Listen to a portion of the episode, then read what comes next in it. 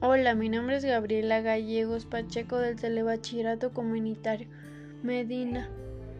Hoy les hablaré sobre la pregunta de ¿eres tonto si puedes copiar en un examen y no lo hacen? En lo personal, yo creo que está mal que copiemos en un examen o que nos queramos aprovechar de que el maestro no está y deje las respuestas en su escritorio porque se supone que vamos a la escuela a aprender.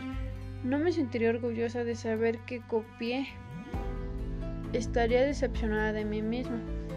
Mi respuesta está basada en las ideas de Sócrates, que fue un filósofo que dedicó su vida a educar a los jóvenes para que fuesen justos. Tan importante era para él que sus discípulos fuesen ciudadanos honrados, que les enseñó que es preferible sufrir una injusticia que cometerla.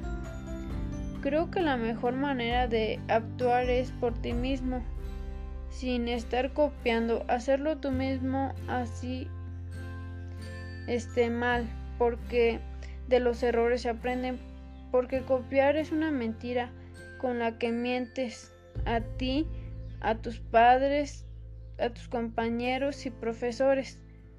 Hay que tener como principios la justicia y la verdad, que es ser gente decente. Para concluir, recomiendo a un alumno de telebachillerato que no hagamos eso porque está mal. Hay que hacer las cosas a nuestra manera para sentirnos orgullosos y no decepcionados. Muchas gracias por su atención.